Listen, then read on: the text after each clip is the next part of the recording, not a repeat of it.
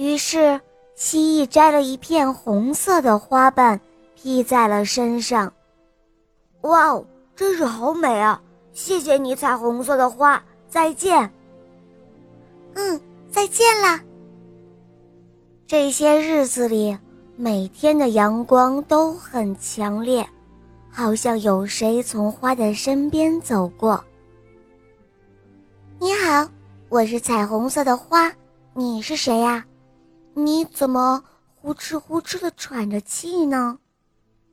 哦，你好，我是老鼠。最近这几天天气是又闷又热，弄得我晕乎乎的。要是能有一把扇子就好了。哦，是这样啊，那你用我的花瓣不是正好吗？于是老鼠摘了一片黄色的花瓣，系在了尾巴上。哎呀，这一下可凉快多了。白天越来越短了。已经是秋天了，好像有谁从天空飞过。喂，你好，你是谁呀？哇，你还会飞呀！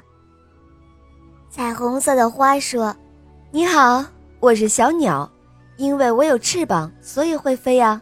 今天是我女儿的生日，我出来为她选一件礼物，可是我飞来飞去，什么也没有找到，正着急呢。”哦，原来是这样啊！那你看看我这里有没有她喜欢的彩色花瓣呢？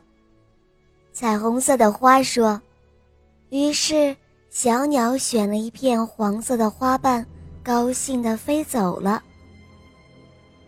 有一天，乌云遮住了天空，好像有谁跟花儿打招呼：“你好啊，彩虹色的花，最近冷多了。”眼看就要下雨了，怎么办啊？原来是一只小刺猬。彩虹色的花用虚弱的声音回答说：“我能帮你什么忙吗？”